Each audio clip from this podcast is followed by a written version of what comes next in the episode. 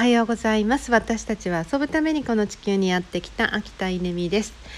えー、むっちゃ降ってる。本当によく降りますね雨ね。うん熱海の土砂崩れは本当に悲しかったですけど雨はもともとすごい大好きであの降りすぎはね怖いですけどね、えー、私のお家はあの借景で森が見えるんですよね。雨が本当にたくさん降っていて森が喜んでいる様子を朝からずっと眺めながら雨の音を聞きながら、えー、にゃんこと一緒にゴロゴロしてるんですけど。今日は水曜日学校休みなのであの今からヨガに行ってその後ステンドグラスの教室にちょっと久しぶりに行ってみようかなと思ったりしてます。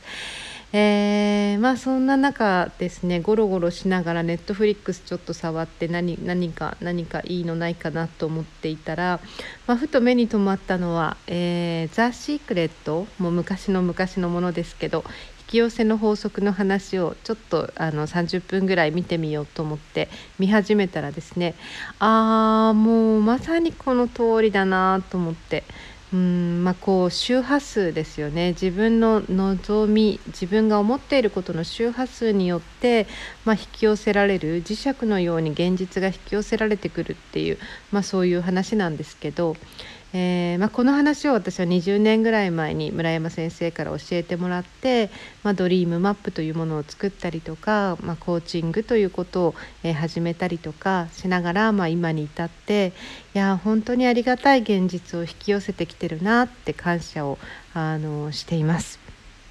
今日の朝ですねえー、早起きして6時から1つだけミーティングがあったんですよね。でそれは企業ひふみ塾のスタッフミーティングなんですけど、まあ、月に1回おしゃべりをするんですね。で特に何かあの決めるわけでもなく最近どう？みたいな話を、えー、今日もカナダとドイツから参加してくれているので、まあ、お国の事情とかも聞きながら、えー、聞いてました。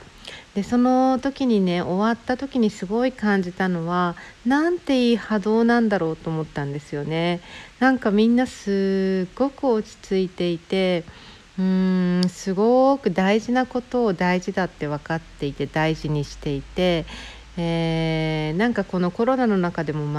全く心配なくなんならあのすごく楽しんでいて。うんなんかそういう仲間と一緒にいられるっていう、まあ、波動がそこにあってああこれが全て現実を引き寄せてるんだなっていうのを思ったんですよね。なんかひふみ塾本当に今あの塾生も増えていて、え塾生の皆さんの幸せ度もどんどん上がっていて。うん、いやこれって、まあ、どっちが先か鶏が先か卵が先かですけど